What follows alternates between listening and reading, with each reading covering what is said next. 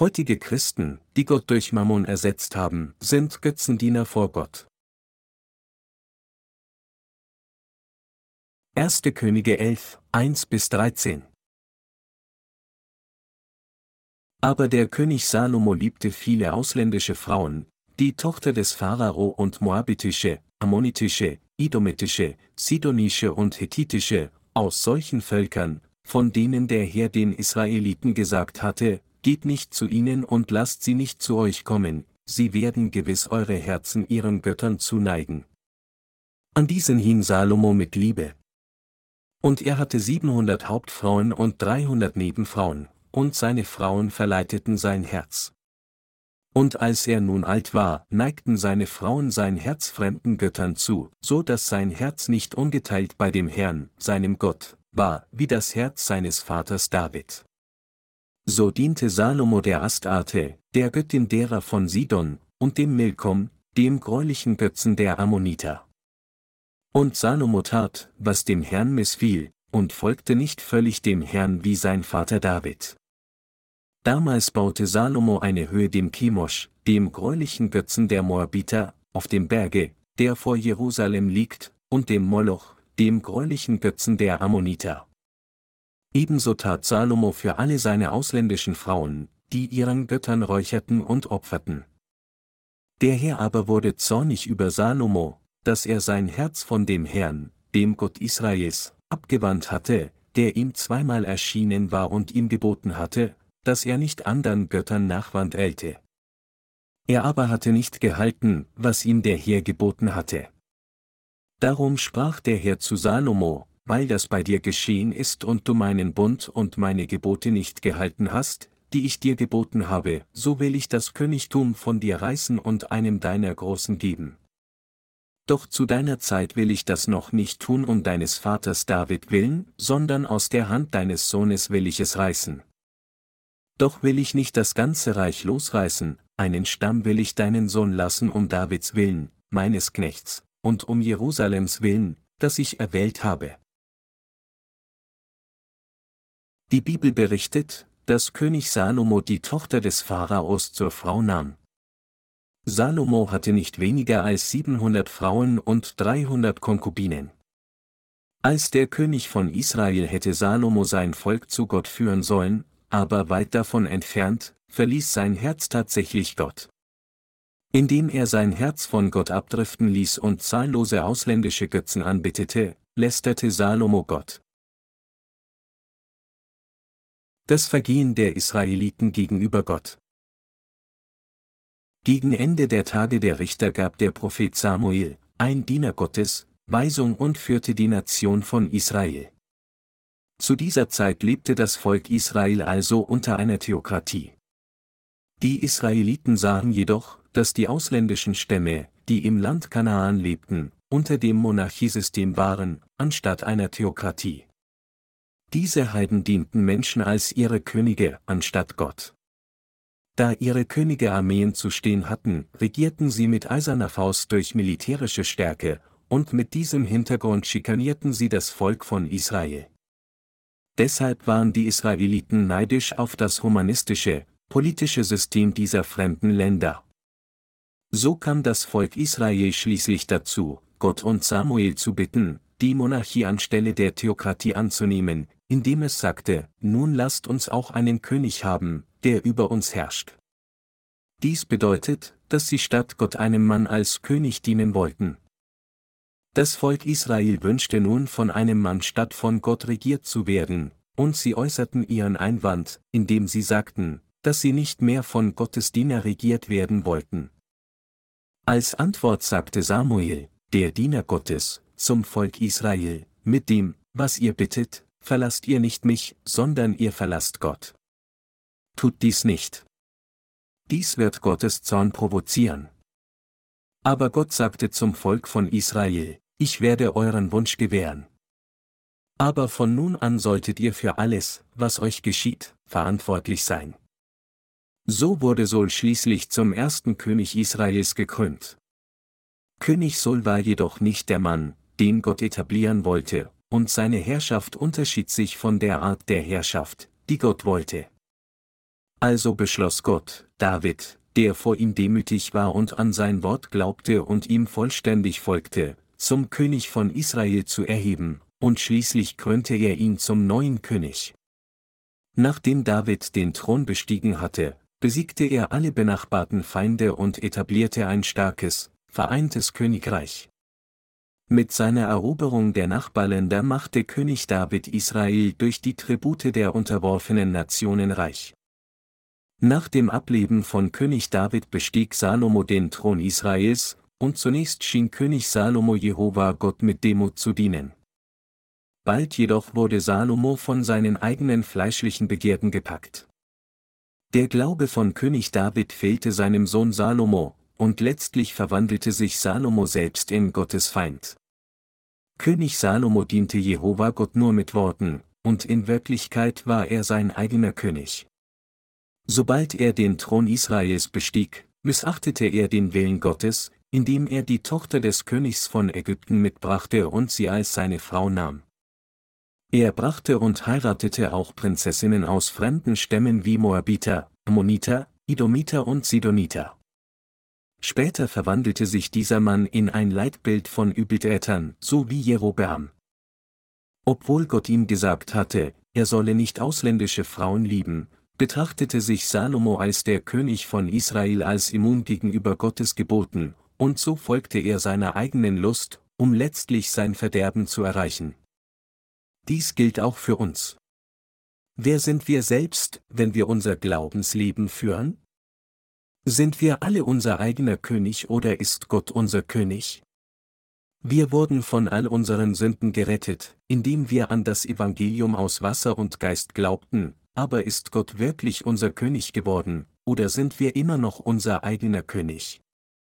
Wir sind gebunden, einem dieser beiden Fälle zu folgen, und abhängig von dieser Wahl werden wir von Gott entweder gesegnet oder verflucht. Wir alle müssen an Gott als unseren König glauben und unseren geistlichen Sieg durch Glauben erreichen. Diejenigen jedoch, die sich der souveränen Herrschaft Gottes nicht unterwerfen können, sind ihre eigenen Könige, und solche Menschen leben nicht nach dem Willen Gottes, sondern nach ihrem eigenen Willen. Deshalb hatte König Salomo nicht weniger als tausend Frauen. Obwohl Salomo an Gott glaubte, diente er seinem eigenen Fleisch, während David im Gegensatz dazu Gott gedient hatte.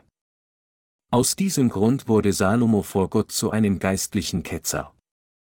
Er war so ein fleischlicher Mann, dass er 13 Jahre damit verbrachte, seinen eigenen Palast zu bauen, und er mobilisierte sein ganzes Volk zur Zwangsarbeit, um seine eigene fleischliche Zufriedenheit zu suchen.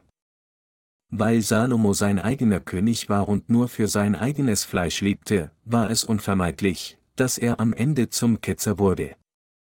So wurde er der Bahnbrecher, der das Volk Israel von Gott wegführte, um Götzen als ihre Götter zu dienen.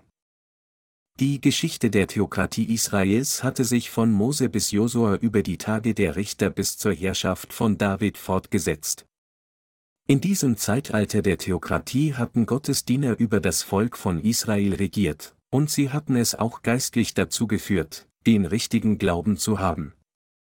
Das Volk Israel erkannte jedoch nicht, dass ein solches theokratisches System ein unermesslicher Segen für sie war. Obwohl die Nation Israel in der Ära ihrer Theokratie so sehr gesegnet worden war, fiel sie, sobald sie von einem Mann regiert wurden, ins geistliche Verderben, indem sie nur Götzen anbeteten, und das Königreich selbst wurde letztlich ebenfalls zerstört. Infolgedessen wurde Israel zu einem tributpflichtigen Staat, der bis zum Kommen Jesu Christi nacheinander von solchen Großmächten wie Assyrien, Babylon und Rom regiert wurde. Selbst als Jesus Christus im Fleisch des Menschen auf diese Erde kam, nahm das Volk Israel ihn nicht an, sondern weit davon entfernt forderten sie den römischen Prokurator auf, Jesus zu kreuzigen, indem sie sagten, sein Blut komme über uns und unsere Kinder. Matthäus 27, 25 Infolgedessen verlor das jüdische Volk seine Nation, und über die ganze Welt verstreut, erlitt es nahezu 2000 Jahre lang unzählige Tragödien. Was haben Salomos geliebte Frauen ihm angetan? Salomos Frauen wandten sein Herz von Jehova Gott ab, um Götzen anzubeten. Da Salomo kein Mann des Glaubens war wie sein Vater David, und da er Gott nicht am meisten schätzte, betete er Astarte, die Göttin der Sidonier, an, folgte Milkom, dem Greu der Ammoniter, und baute auch einen Schrein auf einem Hügel östlich von Jerusalem für Chemosh, dem Greu der Moabiter, und für Moloch, dem Greu des Volkes Ammons. Und er tat dasselbe für alle seine ausländischen Frauen. Salomo und seine Frauen folgten Götzen mehr als Gott. Wie viele Frauen hatte Salomo, darunter zahlreiche ausländischer Frauen? Er hatte nicht weniger als 1000 Frauen. Wie viele Götzen hätten all diese ausländische Frauen in die Nation Israel gebracht? Dass ausländische Religionen in der Nation Israel so sehr blühten, ist der Beweis der Tatsache, dass Salomos Frauen so viele eigene Götzen zur Anbetung mitgebracht hatten. Wenn wir beispielsweise davon ausgehen, dass 30 ausländische Religionen in die Nation Israel eingeführt wurden, bedeutet es, dass König Salomo die Anbetung all dieser Götzen genehmigt hat. Mit anderen Worten, Salomo erlaubte seinen Frauen, diese Götzen, die sie in ihren Heimatländern verehrt hatten, in seinen eigenen Palast zu bringen, sich vor ihnen zu verbeugen und auch Schreine für sie auf dem Berg bauen. Doch dies war Salomo nicht genug, denn er selbst ging zu diesen Götzen und betete sie anstelle von Gott an. Obwohl er der König von Israel war, der nur Gott anzubeten hatte, betete er den Götzen Milkom an, diente einer Göttin namens Astarte und war auch begeistert von einem Götzen namens Chemosh. Er baute auch Schreine für alle Götzen, die seine Frauen hatten, damit sie frei verehrt werden konnten. Waren angesichts dessen Salomos Taten nicht genug, um Gottes wütenden Zorn hervorzurufen? Am Ende, als Israel aufhörte, eine Nation zu sein, die Jehova Gott als das einzige göttliche Wesen diente und stattdessen Götzen diente, wurde es nun zu einer geistlichen heidnischen Nation. Während seiner Herrschaft hatte David nur an Jehova Gott geglaubt und war ihm gefolgt. Im Gegensatz dazu baute Salomo den Tempel Gottes nur als sichtbares Gebäude, während sein Herz tatsächlich Götzen als seine Götter diente. Er ließ das Volk von Israel Götzen anbeten, wie es wollte. Da der König und seine Königinnen alle Götzen anbeteten, was sollte die Menschen davon abhalten, solche Götzen anzubeten? Tatsächlich war Salomo bereits ein Götzendiener geworden, da Salomos Herz Jehova Gott verlassen hatte. Während der Herrschaft von König Salomo wurde die Theokratie in Israel vollständig beendet, als der Mensch anstelle von Gott König wurde, und Israel fiel in den Abgrund der Zerstörung. Da ein Mann wie Salomo König von Israel war, waren seine Königinnen gebunden, Götzen zu dienen. Und es war für das Volk Israel nur eine Selbstverständlichkeit, auch die ausländischen Götzen anzubeten und ihnen zu folgen. Sie dienten Jehova Gott nur mit Worten, während sie in Wirklichkeit vor Gott zu Ketzer geworden waren. Nach Salomos Tod erlangte sein Sohn Rehabeam den Thron von Israel, aber zu der Zeit teilte Gott die Nation Israel in zwei Teile, teilte sie in das Nordreich Israel und das Südreich Juda. Trotzdem erlaubte Gott dem Haus David immer noch, seine Dynastie aufrechtzuerhalten, obwohl sein Reich nun auf ein kleines Königreich reduziert war, das über den südlichen Teil Israels herrschte. Gott hatte das Versprechen gehalten, das er David gegeben hatte. Aber auch König Rehabeam aus dem Südreich betete Götzen an und verließ Gott genauso wie König Jerobeam aus dem Nordreich von Israel, und am Ende wurde auch das Reich Juda zu einer götzendienerischen Nation. So kam das ganze Volk von Israel dazu, Götzen anstatt Gott anzubeten. Letztlich verwandelte sich die Nation Israel in eine Nation von kollektiver Ketzerei. Von diesem Zeitpunkt an wurde die Geschichte Israels tatsächlich vollständig zu einer Geschichte der Ketzerei. So dienten die Israeliten von da an Götzen, nur um am Ende von Gott geschlagen und von ausländischen Nationen versklavt zu werden. In der Tat ist es, weil das Volk von Israel nicht an Gott glaubte und sich stattdessen über Götzen freute und ihnen zu Gottes Gräuel folgte, wurde die Nation von Israel und ihr Volk schließlich zu Ketzern. Als solches wies Gott sein Volk zurecht, wenn es ausländischen Götzen nachfolgte. Obwohl Salomo der König von Israel war, betete er so sehr Götzen an. Letztlich war er der Mann, der dafür verantwortlich war, dass sich sein eigenes Volk in Ketzer verwandelte. Er degradierte die gesamte Nation Israel zu einer Nation von Ketzern. Indem er Götzen diente, trieb Salomo sein Volk dazu, sich kollektiv in Ketzer zu verwandeln. Es ist, weil Salomos Herz Gott mit seinem Götzendienst verlassen hatte, dass das Volk von Israel auch in seine Fußstapfen trat. Es ist, weil König Salomo nur für sein eigenes Fleisch gelebt hatte, dass das Volk auch nur für sein eigenes Fleisch lebte. Salomo mobilisierte nicht nur das Volk Israel zur Zwangsarbeit, um 13 Jahre lang sein eigenes Haus zu bauen, sondern er schloss auch Frieden mit anderen ausländischen Königen durch eheliche Beziehungen. Im Gegensatz zu Salomo ging David keine freundschaftliche Beziehungen mit den heidnischen Nationen ein. Egal wie sehr er kämpfte, er verließ sich nur auf Gott, wie er bekannte, denn mit dir kann ich Kriegsvolk zerschlagen und mit meinem Gott über Mauern springen. Psalm 18 Uhr und 30 Minuten. Er erlaubte seinen Feinden nie, neben den Israeliten zu leben. Im Gegensatz dazu haben Salomo, Rehabeam und Jerobeam ihre heidnischen Feinde nicht ausgerottet, sondern ganz im Gegenteil, sie hielten sie wie enge Freunde in ihrer Nähe, dienten tatsächlich ihren Götzen und liebten sie mehr als Gott selbst. Deshalb wurden sie alle Ketzer vor Gott. Obwohl Israel gelegentlich einige Könige sah, die Gott fürchteten, erwiesen sich die meisten seiner Könige als wertlose Ketzer, die Götzen als ihre Götter dienten. Diese Könige verließen Gott und verehrten schließlich ausländische Götzen als ihre Götter. Was kann dies also anderes bedeuten, als dass all diese Könige zu Ketzern geworden sind? Dies kann heute auch auf Sie und mich angewendet werden, die an das Evangelium aus Wasser und Geist glauben. Auch wenn wir die Vergebung unserer Sünden von Gott durch Glauben an das Evangelium aus Wasser und Geist erhalten haben, würden wir, wenn wir goldenen Kälbern dienen würden, die von heutigen kollektiven Ketzern verehrt werden, in Gottes Augen ebenfalls zu Ketzern werden. Wenn wir wie Salomo goldene Kälber anbeten und dabei seinen Glauben für richtig halten, was würden wir dann werden? Wir würden auch Ketzer werden. Wir müssen uns daher von Götzen fernhalten, Wer hat heutige Christen in kollektive Ketzer verwandelt? Wenn wir fragen würden, wer für die Hervorbringung kollektiver Ketzer in heutigen christlichen Versammlungen verantwortlich ist, lautet die Antwort, dass es sich tatsächlich um ein Gemeinschaftsprodukt von König Salomo, König Jerobeam und König Rehabeam handelt. Salomo sah sich einem strengen Gericht gegenüber, denn er hatte Götzen vor Gott angebetet. Am Ende seines Lebens, kurz vor seinem Tod, sagte Salomo, es ist alles ganz eitel, sprach der Prediger, es ist alles ganz eitel, Prediger 1 zu 2.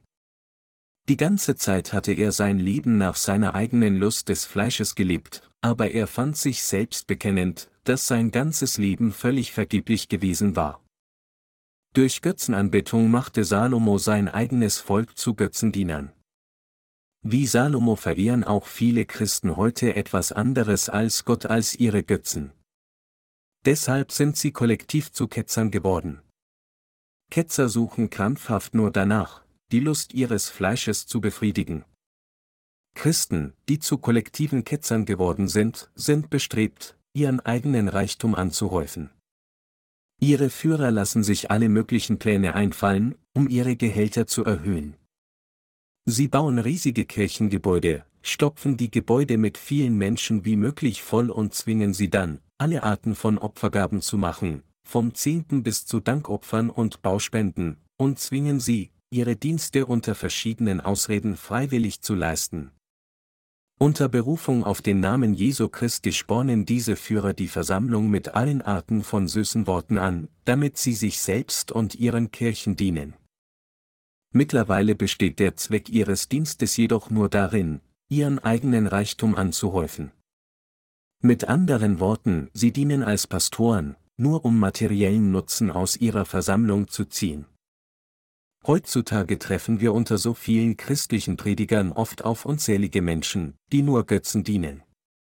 Viele dieser Menschen, die alle bekennen, an Jesus Christus als ihren einzigen Retter zu glauben, sollen monatlich über einer Million US-Dollar an Opfer einziehen. Nachdem sie nur ein paar Gottesdienste geleitet haben, können sie leicht mehrere hunderttausend Dollar pro Woche erschmeicheln. Es ist allgemein bekannt, dass eine Kirchengemeinschaft von etwa 3000 ausreicht, um monatlich über eine Million US-Dollar an Opfergaben zu generieren. Aber was tun diese Pastoren mit all diesem Geld? Investieren sie es in Gottes Werk? Wie viel geben sie wirklich aus, um den Armen zu helfen? Obwohl sie alle vorgeben, großzügig zu sein, bieten sie überhaupt nicht allzu viele Hilfe. Sie behaupten, den weniger glücklichen Kindern in ihren Kirchen zu helfen, und trotzdem stellen sie unter großem Tantram tatsächlich nur 50 bis 100 US-Dollar im Monat zur Verfügung. Dies ist alles, trotz der Tatsache, dass sie jeden Monat mindestens Hunderttausende von Dollar an Opfergaben sammeln. Wofür geben Sie dann den Rest des Geldes aus? Sie geben es alles aus, um riesige Kirchengebäude zu bauen, damit Ihre Augen sie sehen können. Obwohl Sie bereits in riesigen Kirchengebäuden beten, zögern Sie nicht, sie alle abzureißen, um noch größere Kirchengebäude zu bauen, noch mehr Menschen anzulocken, noch mehr Opfer zu sammeln und noch mehr Geld für ihre Gehälter zu bekommen. Im Grunde genommen bedeutet dies, dass sie nicht wirklich Gott, sondern goldenen Kälbern dienen. Viele in heutigen christlichen Gemeinschaften sind Ketzer, die goldene Kälber anbeten. Der Herr sagte, dass man einen Baum an seiner Frucht erkennt. Alle Ketzer leben nur für ihr eigenes Fleisch. Wie schön wäre es, wenn sie ihr Kirchenopfer für das wahre Evangelium ausgeben würden, wenn sie nur 70 bis 80 Prozent der Opfergaben beiseite legen würden, um dem Evangelium zu dienen, würde überall erstaunliches Werk entstehen. Aber wie viel Prozent der Opfergaben geben sie tatsächlich für die Verbreitung des Evangeliums ausgeben? 5 Prozent? 20 Prozent? Wenn sie auch nur 10 Prozent ausgeben, würden sie viel für das Evangelium ausgeben. Da sie eigentlich nicht einmal das Evangelium aus Wasser und Geist kennen, können sie auch nicht für dieses echte Evangelium arbeiten, aber auch so, wo geben sie all dieses Geld aus? Wo sonst geben sie alles aus, außer um ihre eigenen Kirchen zu schmücken? Schlimmer noch, einige Pastoren lassen sogar auch kirchliches Eigentum unter ihrem Namen registrieren, nur um es als Erbe an ihre eigenen Kinder weiterzugeben. Unter heutigen Pastoren gibt es auch einige Pastoren, die nicht einmal davor zurückschrecken, sich Millionen Dollar auszugeben. Viele Pastoren dienen goldenen Kälbern so, weil viele Opfer in ihre Kirchen fließen, alles im Namen Jesu. All ihre Dienste sind nichts weiter als ketzerische Dienste. Salomo baute seinen Palast 13 Jahre lang für sich selbst, und Gott widmete er nur sieben Jahre, um den Tempel zu bauen. Aber dies war ihm nicht genug, denn er hatte nicht weniger als tausend Frauen, und noch schlimmer, er baute einen Schrein für jede Königin, um zu dienen, alles finanziert aus Staatskassen. So war es für Israel unvermeidlich, sich in eine Nation der Ketzerei zu verwandeln. Aus diesem Grund wurde der Götzendienst in den Tagen von König Jerobeam und König Rehabeam gleichermaßen wiederholt, wodurch Israel zu einer Nation von kollektivem Götzendienst wurde. Die gesamte Nation Israel glich einer Ausstellung der weltlichen Religion. Deshalb tauchen auch heute noch Ketzer auf, die ihren Glauben an Gott aufgeben und stattdessen goldenen Kälbern als ihren Göttern dienen. Von dort sind also kollektive Ketzer hervorgegangen, aber sie alle sollen von Gott verflucht werden. Wenn wir uns die Ketzer ansehen, die in der Bibel vorkommen, sind sie so lächerlich. Sie folgten nur ihrer fleischlichen Gier, nur um sich in Ketzer zu verwandeln. Genau wie sie sind auch die heutigen christlichen Führer kollektiv zu Ketzern geworden, indem sie ihren Dienst auf Materialismus gründen. Jesus Christus kam auf diese Erde und erließ die Sünden der Menschheit, indem er uns das Evangelium aus Wasser und Geist gab. Deshalb müssen Christen zuerst ihre Errettung durch Glauben an das Evangelium aus Wasser und Geist empfangen, und sie müssen den Rest ihres Lebens für die Verbreitung dieses von Gott gegebene Evangelium der Wahrheit auf der ganzen Welt leben. Wir alle sollten dem Evangelium aus Wasser und Geist dienen und niemals vergessen, dass Israel wegen der götzendienerischen Anbetung goldener Kälber durch seine Könige zu einer Nation der Ketzerei geworden ist. Das frühe Christentum hatte seinen Glauben an das Evangelium aus Wasser und Geist selbst unter schwerer Verfolgung verteidigt, aber als das römische Reich das Christentum 313 NCHR zur Staatsreligion erklärte und ihm günstige Behandlungen gewährte, ersetzte es fortan Jesus Christus mit goldenen Kälbern und glaubte an sie stattdessen.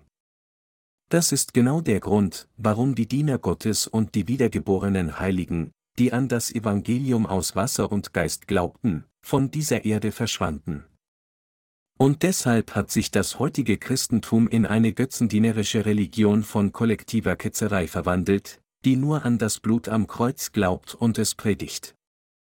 Daher muss das heutige Christentum von seiner Sünde, goldene Kälber vor Gott anzubeten, umkehren und durch den echten Glauben, der im Evangelium aus Wasser und Geist platziert ist, das der Herr uns gegeben hat, zu ihm zurückkehren.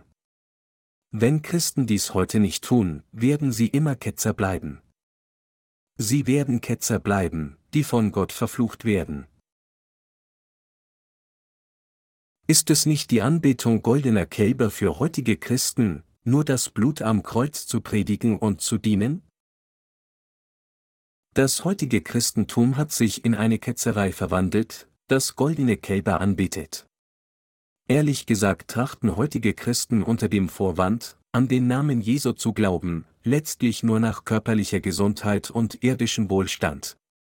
Und dies ist der Zweck ihres Glaubenslebens. Anders ausgedrückt, Christen, die jetzt ihr Glaubensleben für materiellen Gewinn führen, dienen vor Gott goldenen Kälbern.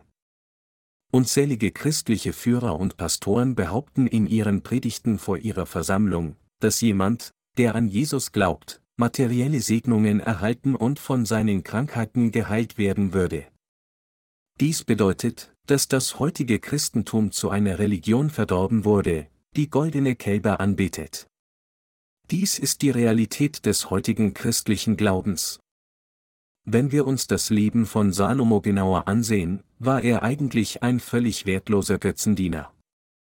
Einige könnten dann sagen, wie ich so schlecht über jemanden sprechen konnte, der in der Bibel steht, aber in Wirklichkeit war Salomo ein elender Mann, dessen Fehler zu viele sind, um sie zu erwähnen.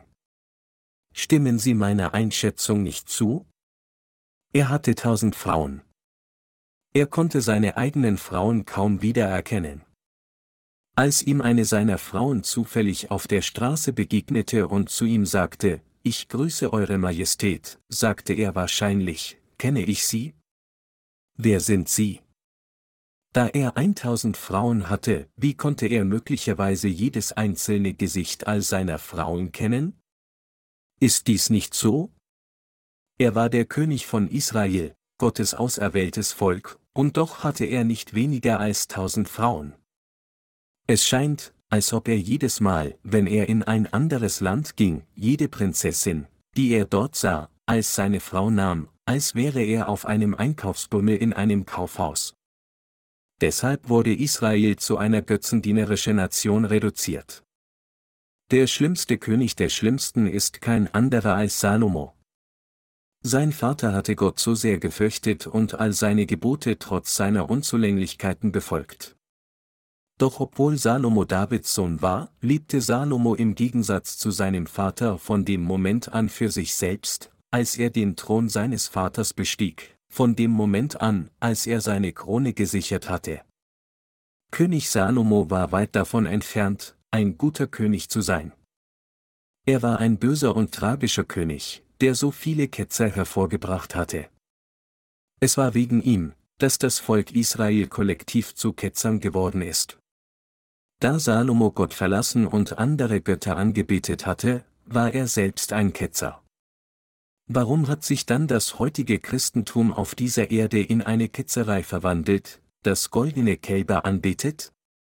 Es ist, weil Christen heute nicht an das Evangelium aus Wasser und Geist glauben, dass sie gekommen sind, goldenen Kälbern zu dienen und kollektiv zu Ketzern wurden. Auch für uns, wenn wir jetzt das Evangelium aus Wasser und Geist aufgeben und stattdessen Mammon als unseren Götzen anbeten, dann werden wir auch zu Ketzern. Auch Jerobeam hatte Gott verlassen, goldene Kälber gebaut, um ihn zu ersetzen, und zum Volk gesagt, hier sind eure Götter, die euch aus Ägypten geführt haben. Und er selbst glaubte auch so. Er hatte an Mammon geglaubt und folgte ihm als seinem Gott. Dies ist ein typisches Merkmal des Glaubens von Ketzern. Also sagte Gott, dass Lügner an ihrer Frucht erkannt werden. Ob sie wahre Gläubige oder Ketzer sind, kann man wahrnehmen, indem man darauf schaut, was sie suchen? Wenn jemand nur nach den Dingen des Fleisches trachtet, obwohl er behauptet, an Jesus zu glauben, dann ist er mit Sicherheit ein Ketzer. Solche Menschen dienen dem Herrn nicht. Sie glauben nicht an das Evangelium aus Wasser und Geist, selbst wenn es ihnen gepredigt wird. Im Gegenteil, sie stellen sich gegen dieses Evangelium. Obwohl sie bekennen, an Jesus zu glauben, leben sie tatsächlich nur zu dem Zweck, nur ihren fleischlichen Wohlstand zu sichern. Christen auf der ganzen weiten Welt sind jetzt in der Sünde des Götzendienstes gefangen. Obwohl sie Gott im Namen Jesu Christi anbeten und anderen predigen, nur an das Blut am Kreuz zu glauben, argumentieren sie auf der Grundlage ihrer eigenen christlichen Lehren, dass, wenn einer an Jesus als seinen Erlöser glaubt, dann selbst, wenn die Sünden seines Herzen nicht verschwinden, dies überhaupt kein Problem ist und dass er trotzdem in den Himmel gehen wird. Und sie bringen andere dazu, Götzen anzubeten, indem sie ihnen sagen, dass sie weiterhin Busgebete darbringen sollen. Woran heutige christliche Führer tatsächlich interessiert sind, ist, so viele Opfergaben wie möglich im Namen Jesus herauszupressen. Geld häufen sie weiterhin an. Bei jeder Gelegenheit lassen sie sich ein Programm einfallen, um mehr Geld auszupressen. Sie sammeln Opfergaben unter allen Arten von Titeln, von Bauopfern bis hin zu Opfern für die Mission und das sogenannte tausendfache Opfer, das aus der Geschichte der tausend Brandopfer stammt, die Salomo in Gibeon dargebracht hatte, 1. Könige 3 zu 4. Sie fordern von ihren Gemeindemitgliedern bei jedem Treffen und jedes Mal, wenn sie die Häuser der Mitglieder besuchen, Opfergaben. Mit dem so erpressten Geld belohnen sie sich selbst mit kräftigen Gehältern und bauen riesige Kirchengebäude, was erklärt, warum sie so besessen von Geld sind, alles im Namen Jesu Christi. Es gibt viele christliche Geschäftsleute, die große Kirchen bevorzugen. Warum bevorzugen sie große Gemeinden? Diese Menschen besuchen die Kirche eigentlich nur für den Zweck des Geldverdienens. Nehmen wir zum Beispiel an, jemand, der ein Unternehmen betreibt, ist in eine Stadt gezogen. Er sucht zuerst die Gemeinde mit den meisten Mitgliedern und findet sie.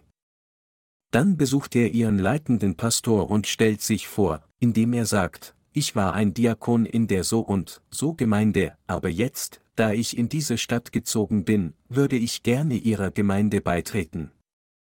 Dann registriert er seine Mitgliedschaft und spendet einen großen Geldbetrag als Dankopfer. Der Pastor dieser Kirche würde ihn dann am nächsten Sonntag vor die ganze Versammlung rufen und sein Unternehmen mit den Worten vorstellen, dieser Diakon hat dieses Unternehmen an dem und dem Ort. Und diese Information würde auch in die Gemeindezeitung aufgenommen werden. Wenn die Gemeinde, die der Geschäftsmann gerade beigetreten ist, 20.000 Mitglieder hat, dann würden es 20.000 neue Kunden sein. Ist das nicht der Fall? Obwohl nicht jeder der Kirche in dieses Geschäft gehen würde, würden nicht viele Mitglieder dieses Geschäft besuchen und dort ihre Einkäufe tätigen, weil sie denken, dass es eine gute Idee ist, sich gegenseitig zu helfen?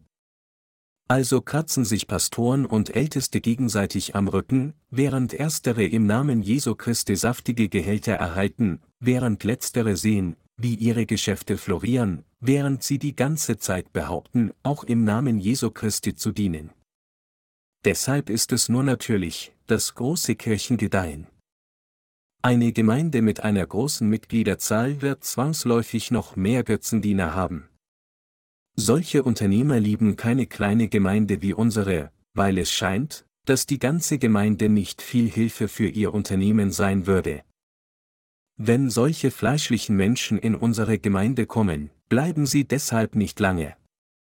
Und es ist auch, weil wir in ihren Augen nicht so reich zu sein scheinen. Pastoren und Laien, die in Ketzerei gefangen sind, behaupten normalerweise, dass sie Gottes Werk tun, aber sie rufen den Namen Jesu Christi nur an, um ihre eigenen fleischlichen Vorteile zu erlangen. So dienen und führen sie ihr Gemeindeleben und behaupten, ihr Leben zu führen und sich gegenseitig zu helfen.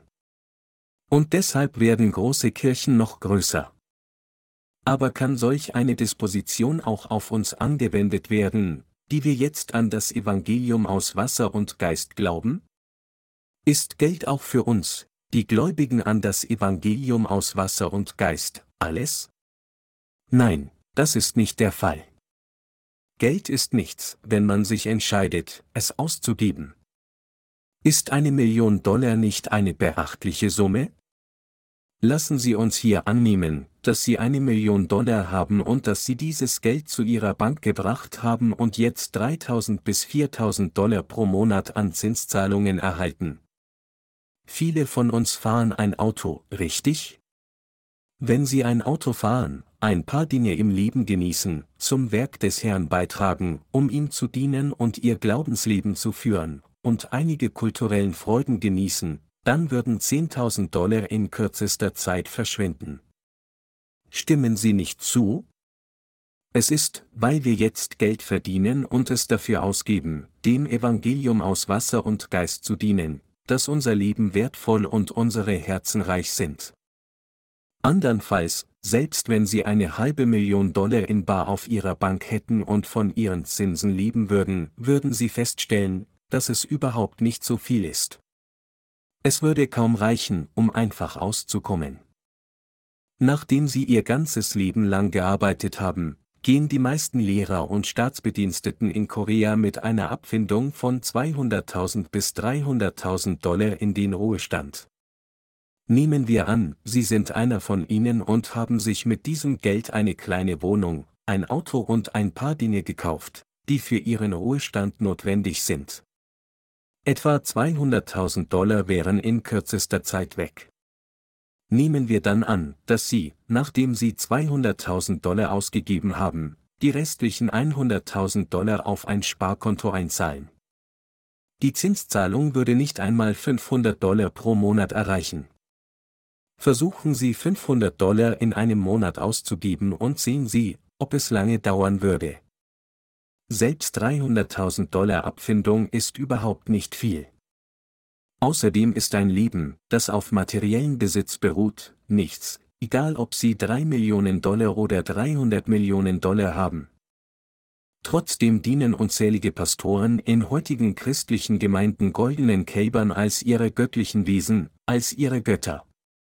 Sie alle wollen in einer großen Kirche dienen. Warum? Weil sie alle ein hohes Gehalt wollen. Es gibt viele Pastoren, die monatlich über 10.000 Dollar als Grundgehalt bekommen und die Freude ihres Dienstes in diesem Geld finden. Obwohl nur wenige Pastoren offiziell so ein hohes Gehalt erhalten, gibt es massenhaft Pastoren, die inoffiziell in dieser Größenordnung bezahlt werden. Ich sage diese Dinge nicht, um sie zu bitten, mir mehr zu zahlen, sondern um auf weite Verbreitung des Materialismus im heutigen Christentum hinzuweisen. Diese weltlichen Pastoren sind zu Tode besorgt, dass sie aus ihrem hochbezahlten Kirchenamt entlassen werden könnten. Schauen Sie sich die Pastoren dieser Welt an. Wenn ich sie hinter der Kanzel stehen und sprechen sehe, sehe ich, dass die meisten von ihnen ein glänzendes Gesicht haben.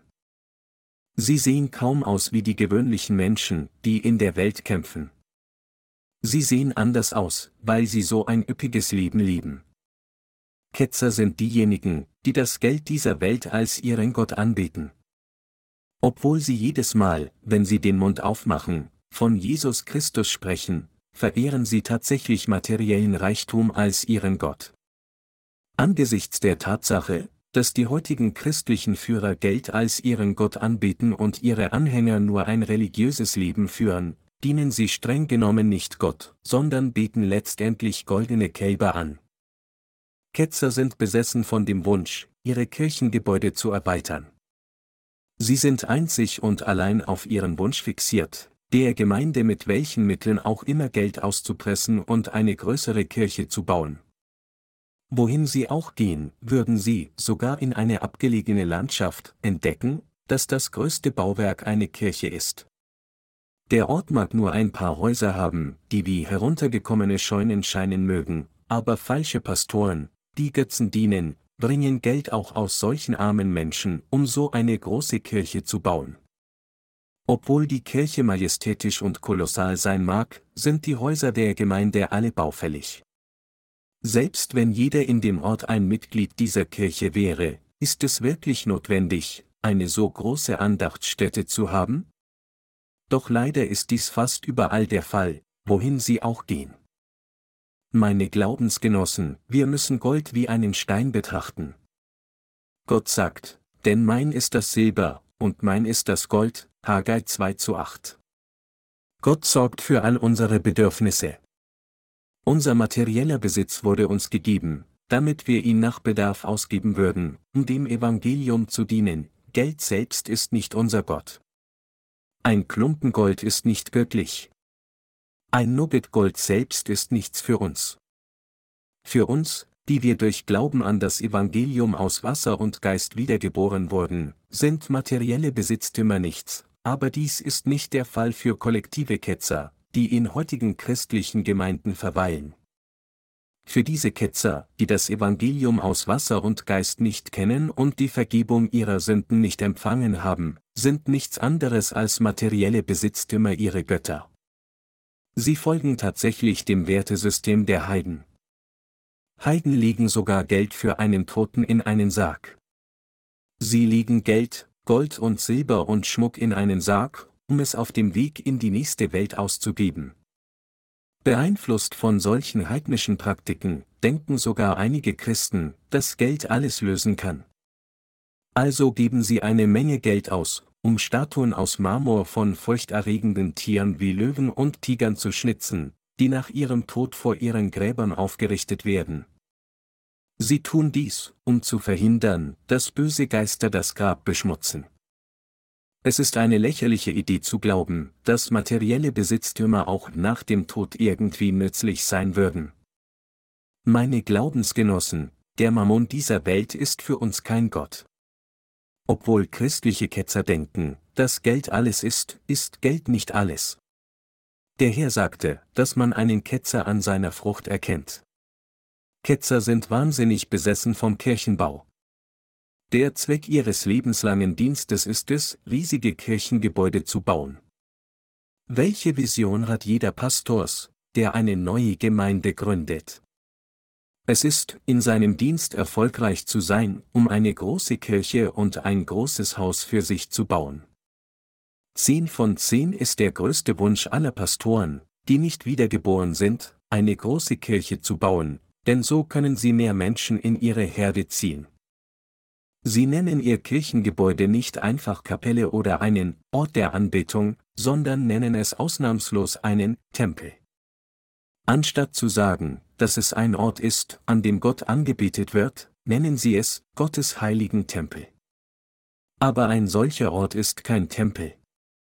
Es einen Tempel zu nennen, ist völliger Unsinn. Es ist einfach ein Ort der Anbetung, wo sich die Heiligen versammeln, um Gott anzubeten. Was zählt, ist nicht der Ort, sie können Gott anbeten, wo immer sie wollen, hier und dort. Der Ort der Anbetung selbst kann überall sein, was wichtig ist, ist, dass die Menschen tatsächlich Gott anbeten. Es betrübt mein Herz, wenn ich über das heutige Christentum nachdenke, das so tief gesunken ist. Es macht mich traurig über Salomo nachzudenken, wie es mich auch traurig macht, über das gegenwärtige Christentum nachzudenken. Auch ich war dort gefangen, aber Gott hat mich durch die Wahrheit des Evangeliums aus Wasser und Geist gerettet, und er hat auch sie und alle anderen Heiligen gerettet. Es ist ein Wunder. Wir waren dazu bestimmt, nur für materiellen Besitz zu leben und in die Hölle geworfen zu werden, entweder unter dem Gewicht von zu vielen materiellen Besitztümern erdrückt oder mit zu wenig umzukommen, aber Gott hatte so viel Mitgefühl mit uns, dass er uns mit diesem Evangelium aus Wasser und Geist begegnete. Wenn ich darüber nachdenke, bin ich wirklich dankbar. Ich bin so dankbar, dass der Herr uns durch das Evangelium aus Wasser und Geist begegnet ist, obwohl wir tatsächlich nichts sind, als vergängliche Wesen auf dieser Erde geboren, um nur für kurze Zeit zu leben und wie Morgennebel zu verschwinden.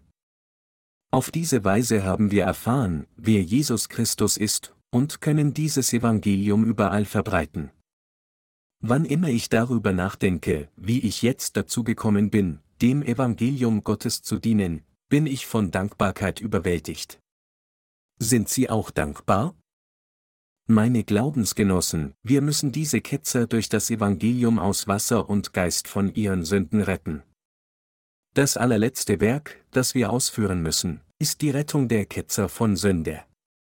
Gemeinsam werden sie und ich all diesen Ketzern, die im heutigen Christentum weilen, das Evangelium aus Wasser und Geist predigen. Und wir werden ihnen kühn sagen, was Ketzerei wirklich ist. Obwohl sie und ich vorher Christen waren, waren wir in Gottes Augen eigentlich Ketzer gewesen.